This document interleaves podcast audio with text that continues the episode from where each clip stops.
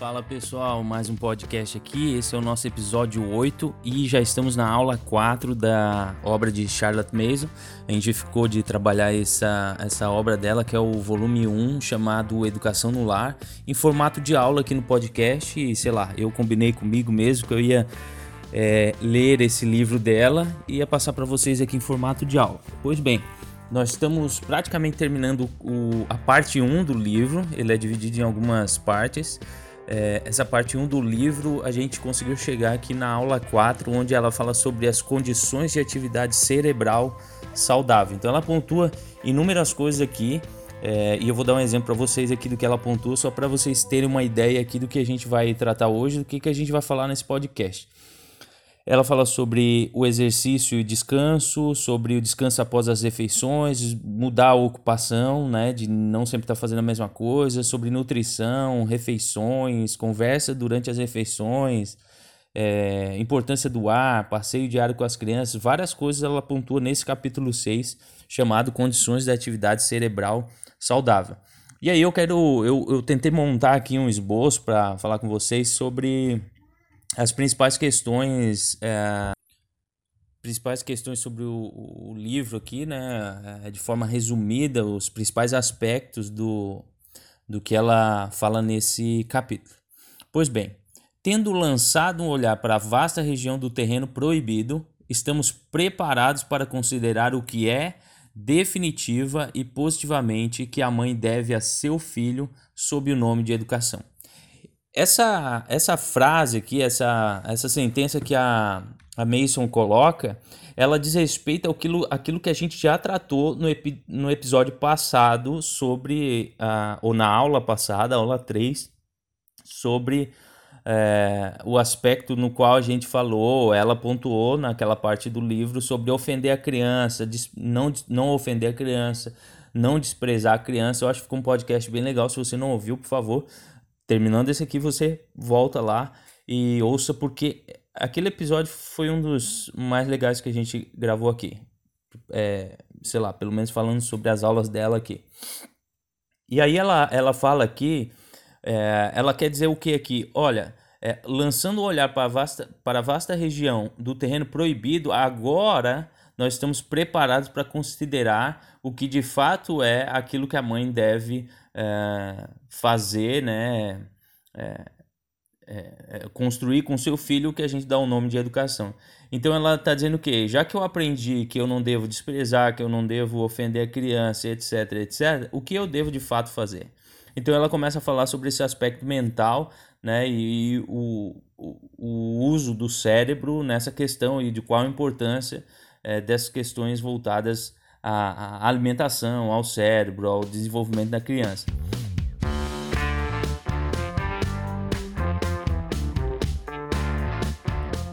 Então Mason inicia o capítulo enfatizando a importância do cérebro e o quanto ele é importante para o trabalho intelectual e diz que ele atue de forma saudável em harmonia com a ação saudável dos membros, então ele deve agir apenas sobre tais condições de exercício, descanso e nutrição que garantam a saúde de todas as outras partes do corpo. E aí, na sequência do capítulo, ela pontua várias coisas, como eu mencionei para vocês. Então, é, a primeira coisa que ela fala sobre o exercício e o descanso. E ela, ela faz uma pergunta aqui, uma indagação, que é: será que as pessoas nasceram com menos poder cerebral do que outra?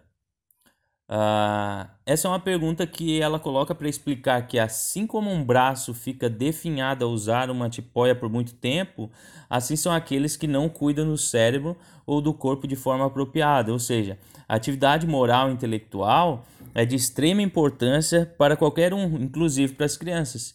E Mason aponta que o cérebro ativo não se conforma com a ociosidade. Assim, o esforço mental saudável ah, como esforço moral deve ser levado a cabo sob disciplinas e regras. Ou seja, é, um cérebro ativo, uma criança que tem um cérebro ativo, ela não se conforma com ociosidade, com ficar parado, com ficar sem fazer nada. Mas que esse esforço mental saudável, seja ele também um esforço é, moral, ele deve ser levado a cabo sob disciplina e regra. Ou seja, nós temos que é, definir, né, estipular disciplinas e regras para que isso é, ocorra da melhor maneira possível, esse uso do cérebro de forma é, saudável, né? Uh, e aí eu aproveito para ler a conclusão que ela dela, né, sobre esse assunto, no qual ela diz: uh, não permita que as crianças passem um dia sequer sem distintos esforços intelectuais, morais e volitivos. Faça com que se preparem para entender, faça com que se esforcem a executar e suportar, e faça com que sejam prontos a sacrificar a facilidade e o prazer. E isto por diversas razões de valor elevado, mas, em primeiro e último lugar, para que o mero órgão físico da mente e da vontade cresça vigorosamente com o trabalho. O descanso é tão importante quanto a atividade que realizamos no cérebro. Na atividade cerebral, há um fluxo de sangue que é direcionado para o cérebro para a nutrição dos órgãos. Com isso, tanto a atividade que fazemos como o descanso é essencial para o treinamento e bom funcionamento do cérebro. Ah, após as refeições, o sangue então parte para fazer a parte digestiva e com isso coloca a criança em atividade mental que irá fazer com que a digestão não ocorra apropriadamente. Da mesma forma, ocorre com a atividade física. Com isso, o melhor momento, segundo Mason, para atividade intelectual é logo após o desjejum da manhã, pois a alimentação é mais leve. Durante a tarde, o essencial são as atividades ao ar livre.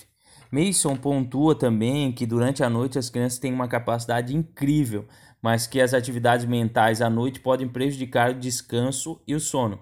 As crianças mais velhas podem, se preciso, estudar à noite, desde que tenham pelo menos uma ou duas horas de atividades agradáveis, né, daquele descanso para a mente. Eu, eu, aqui em casa a gente tem uma experiência que é a gente começou a estudar, é, a, a, ensinar de uma forma mais é, quando a gente para mesmo, né, e vai fazer uma atividade matemática, português, gramática, etc., é, de fazer essa atividade depois do almoço. E a gente começou a notar que eles tinham muita dificuldade, ficavam cansados muito rápido, estavam muito distraídos é, depois do almoço, assim. A gente almoçava, sei lá, meio-dia e uma hora ia fazer atividade. É, e, e, aí, lendo essa parte do texto da Mason, né, a gente consegue é, associar, né, uma coisa ou outra, falou que faz, toda, faz todo sentido, né? E de fato, para mim, uh, também amanhã é, uma, é um momento que é muito mais fácil para eu estudar ou fazer uma atividade mais intelectual. Então, aqui em casa, geralmente eu utilizo desse momento da manhã para praticamente desligar é, celular, rede social e, e, o que for e me concentrar é, numa leitura, num estudo, num, uma escrita de um texto, alguma coisa que eu preciso, preciso fazer. E para as crianças não é diferente, que é o caso pontuado por mês. Ah, é pontuado também que manter em determinada atividade, se manter em determinada atividade por muito tempo não é algo satisfatório, pois o cérebro fica exausto quando faz a mesma atividade por muito tempo de forma contínua. E ela dá o seguinte exemplo: a criança está fazendo somas há algum tempo e está ficando inexplicavelmente tola. Dois pontos. Encerre esta atividade e deixe a ler uma história, e você verá sua inteligência revigorada. Fecho aspas para o que Mason cita. Quando a criança parte para a leitura, por exemplo, ela parte para novas compreensões, ou seja, a imaginação que, segundo Mason, não teve participação nas somas, entra em cena com a lição de história. A ideia geral é que as crianças uh, do dia a dia devem ser a, desculpa, as atividades do dia a dia devem ser planejadas para que essa que haja essa pausa, né, em determinadas atividades e o foco seja mudado. Pense sempre em um planejamento em que a mudança de ocupação seja realizada. Então, sempre pensar, será que ela não está... Eu também já tive muita experiência, quem está é, fazendo homeschooling ou tá, já está tendo essa experiência de, às vezes, ficar ali um, um tempo muito grande com o seu filho fazendo uma mesma atividade, ele começa a ser prejudicado na capacidade de raciocínio, na capacidade de, na, na de resposta rápida, da lógica. Ou seja, ele está na mesma atividade, ele começa a se sentir cansado. Então a gente tem que mudar a atividade, mudar a ocupação, fazer as atividades com pausas, é, mudar o assunto, né? Talvez um horário fazer uma atividade, outro horário fazer outro, sempre fazer essa inter, é, intercalar, né? Ela também fala sobre a nutrição. Com a questão da nutrição, ela demonstra que da mesma maneira que o exercício físico, as atividades do cérebro consomem energia tanto quanto. Então, da mesma forma, é essencial que o corpo seja nutrido da melhor maneira possível. E, e ela começa a citar, né, tanto quanto a nutrição, né, e as, as refeições, várias causas do, de, que afetam a qualidade do sangue. E aí, como o sangue é elaborado por meio do alimento, é essencial que o alimento seja nutritivo e de fácil digestão. Então, como as crianças são muito gastadoras de energia, correndo se exercitando todos os dias, além, é claro, do fato de que as crianças estão em fase de crescimento, uh, toda essa importância no alimento é essencial para que as crianças se desenvolvam, né? E, e, e não, é, não tenham esse problema de afetar o sangue, que é tão importante para a atividade cerebral. Uh, fica meio óbvio, segundo Mason, que as refeições que não sejam nutritivas afetam a capacidade da criança em várias áreas, não só no crescimento físico, mas inclusive na capacidade do intelecto. Nessa parte, ela descreve que alguns alimentos que são essenciais para as crianças e alguns que, alguns que são essenciais para as crianças e alguns que devem ser evitados. Eu não quero aqui me atentar aos exa exatos alimentos que ela descreveu, né? Uh, mas enfatizar que o que ela quis dizer praticamente seria algo como evite alimentos pobres, aqueles alimentos industrializados, e que a gente deveria equilibrar então alimentos de boa qualidade, com boas proteínas, frutas e água, né? Para hidratação de todo o corpo. É, você sabe aquela expressão que diz nós somos o que comemos? Talvez a gente já tenha ouvido falar isso, né? Alguns de vocês. É mais ou menos isso, né? Compreendemos que o que está descrito é, o, que, e, o que ela né, descreveu é que é importante cuidar da alimentação tanto para o crescimento do corpo e para o desenvolvimento, como para o desenvolvimento é, cerebral da criança, é, que está em fase de crescimento em todas as áreas. Então, é algo importantíssimo. Ela fala bastante sobre refeições, sobre a alimentação da criança, né? E a alimentação, essa nutrição também afeta o sangue, oxigenação e muitas coisas, e ela vai comentando ao longo desse capítulo. É... Aqui, agora eu quero ler algo que Mason descreve sobre conversas durante as refeições. Abro aspas. O fato é que os sucos gástricos que atuam como solventes para os alimentos só são secretados livremente quando a mente está em estado de alegria e contentamento.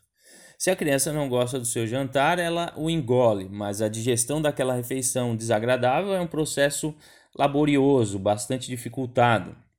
Se a refeição for consumida em silêncio, sem ser aliviada por uma conversa agradável, a criança perde muitos dos benefícios do seu jantar. Fecho aspas. Então, a ideia não é que a criança seja mimada, enfatiza Mason, mas que haja alegria e nutrição na mesa que aquele momento de, na mesa sejam momentos agradáveis e que os filhos desfrutem da presença dos pais sempre que possível. Então, sempre fazer uma, uma refeição junto, sempre estar tá junto com os filhos e aproveitar para ensiná-los é, naquele momento da mesa. Tem então uma mesa agradável, com uma alimentação saudável e uma boa conversa. A variedade também é super importante, né? Pensando na nutrição é, variar os alimentos semanalmente é importante em todos os aspectos e, e claro, Mason pontua essa questão é, nesse capítulo também, sobre variar as refeições. E aí ela fala então sobre, é, é saindo um pouco das refeições, é, mas ainda se mantendo nessa é, questão do, do cérebro, né? E nessa na, na, importância da oxigenação, na importância da, a, também da alimentação, ela acrescenta um item aqui, continua descrevendo esse capítulo sobre a importância do ar, tanto quanto o alimento, né? E aí eu abro aspas novamente para uma frase dela, né? A, a qualidade do sangue depende quase tanto do ar que respiramos quanto dos alimentos que comemos. Essa frase de Mason destaca a importância que ela dá às atividades ao ar livre. Mais adiante eh, a gente vai falar um pouquinho desse assunto que surgirá ainda nessa obra, talvez em outros podcasts aqui. É, na realidade, no próximo, provavelmente no próximo a gente já entra nesse aspecto sobre a importância que ela dá à atividade ao ar livre.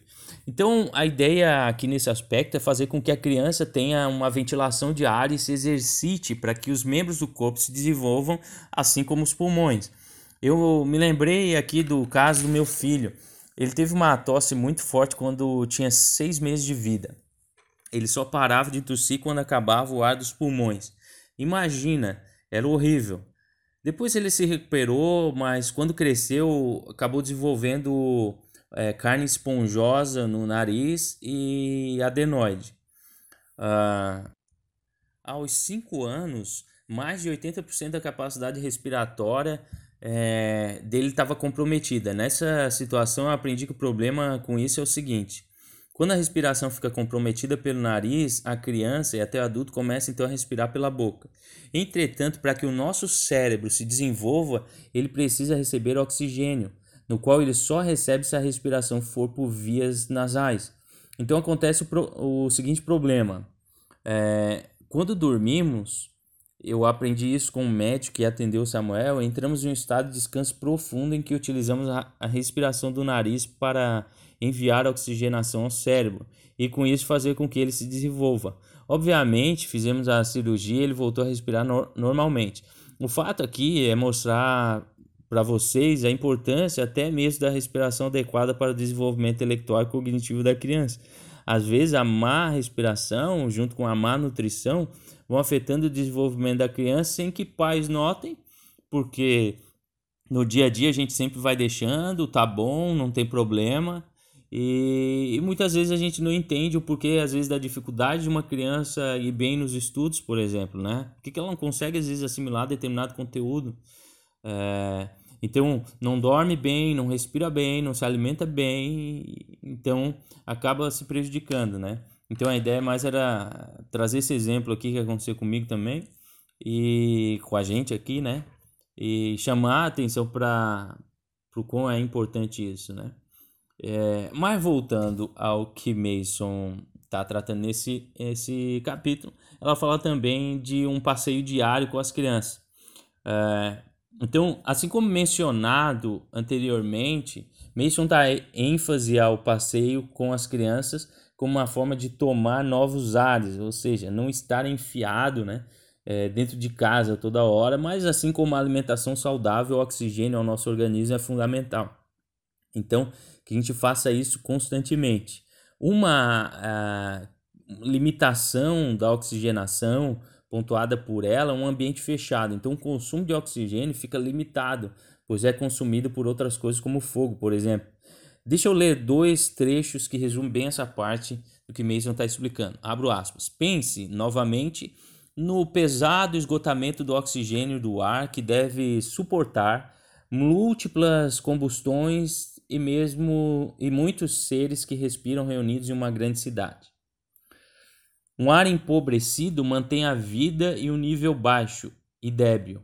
Por isso, nas grandes cidades, a estatura mínima, o peito, a estatura diminui, o peito se contrai e os homens dificilmente vivem para ver os filhos de seus filhos. Fecho aspas. O que, que Mason está dizendo, né? Da limitação que a gente tem de oxigenação numa cidade grande.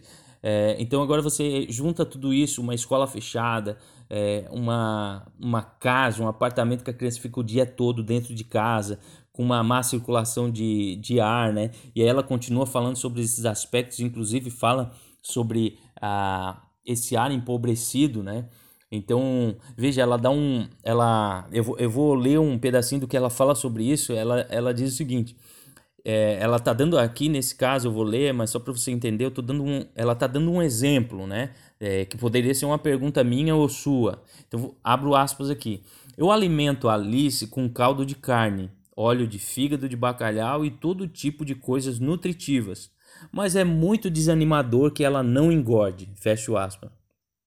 É provável que Alice respire por 22 das 24 horas do dia o ar empobrecido e mais ou menos viciado existente entre quatro paredes de uma casa. Essa última frase também foi ela que colocou aqui. Ah, então veja o que, que ela está querendo dizer aqui. Ela come bem, mas ela está se é, tá absorvendo um ar de má qualidade. Ela tá trancada às vezes dentro de casa, ela não pega uma ventilação boa, não pega é, sol, ela não vai pro, é, ao ar livre brincar e enfim, né? Essas questões. Então, Mason trata ainda da importância da ventilação no ambiente interno, além da necessidade de ventilação noturna, uh, visto que à noite não há o consumo de oxigênio transformando-se em gás carbônico advindos de utilização do fogo, etc. Depois vou explicar um pouco melhor sobre isso, né, o porquê que ela está falando desses aspectos. Outras coisas que ela menciona também é a questão do sol, né, sol nos cômodos e na vida das crianças. Isso fica óbvio depois de tudo que a gente viu até aqui, né? Uh, é mencionado por Mason ainda a questão da transpiração, tanto uma boa transpiração quanto de excessiva, né? A transpiração excessiva. Ela trata da importância que a transpiração tem para o corpo como um todo. E por último, ela menciona a questão do banho diário e bons vestuários. Aí cabe enfatizar que Mason viveu na Inglaterra e não em um clima tropical como nós. É, talvez temos costumes de tomar sol, mais sol, né? Ou vestir roupas adequadas, mais leves, de bastante ventilação. Os nossos cômodos, as casas que a gente vê no Brasil, elas são muito comuns terem, é, é, serem bem abertas, né? É, eu não sei se você está ouvindo esse podcast de um centro urbano muito grande, como uma cidade de talvez São Paulo, com muitos prédios, mas talvez você esteja é, ouvindo de uma casa ou você faz parte de um ambiente, tem casa e mora em ambientes bem arejados, ou até mesmo apartamentos bem arejados. De qualquer forma, nunca é demais pensar a respeito dessas coisas e verificar é, de que forma a gente pode melhorar nesses quesitos, né? É, eu, eu, tempo atrás, estava morando num apartamento que era bem fechado, era um apartamento, não era exatamente bem fechado, mas era um apartamento, as crianças ficavam muito tempo dentro de casa, o barulho era perto de uma avenida, o barulho era constante, então havia uma dificuldade de, de a gente conseguir estudar, é, de concentração das crianças, era um estresse constante desde cedo até madrugada, enfim, como era uma avenida, então sempre tinha barulho de carro. E a gente conseguiu se mudar para uma casa muito mais tranquila, sem barulho, sem movimentação, em outro lugar bem distante. Então a gente já tinha entendido, né, que isso estava afetando muito. Nós estávamos, né, estávamos passando por essa experiência, né, de entender como esse ambiente fechado, às vezes um ambiente empobrecido, com ar ruim, pouca ventilação, barulho, é, crianças né, naquele ambiente dentro de casa durante muito tempo, o quanto isso estava sendo ruim uh, é, para a gente. É, pessoal, eu tentei ser bem uh, objetivo aqui. É, era isso por hoje. Eu espero que tenham curtido um pouco da obra dela. Eu acho que esse episódio ficou bem pequeno aqui, não sei se eu acabei falando muito rápido, é, mas ela, o, o que ela estava mencionando, que ela menciona nesse capítulo aqui, ele faz parte praticamente um assunto só, né, desse cuidado da, da, do cérebro, a alimentação, ventilação, a roupa das crianças e tudo mais. Eu digo para vocês que eu aprendo é, muito quando eu leio e gravo esse podcast. Então, não esqueça de compartilhar com alguém. Uma pessoa que você compartilhar já será muito importante para nós. Ah, e se você ainda não está no nosso canal Telegram, te convido a entrar. Procure por arroba homeschooling para todos lá no Telegram ou pegue o link lá na nossa biografia, na bio do Instagram. Entra lá no nosso Instagram, vai estar tá lá o linkzinho, tem lá entrar no Telegram, então você clica. Nós estamos criando uma comunidade diferente lá e esse material vai em PDF para lá, beleza? Então eu estou é, compilando ele sempre em PDF, colocando lá para o pessoal do Telegram. É só quem está lá vai receber. É, é, esse podcast transcrito praticamente. Então acho que é legal porque vai juntando depois o material em PDF e fica bem mais resumido às vezes se a gente quiser rever algum assunto. Abração e até o próximo podcast.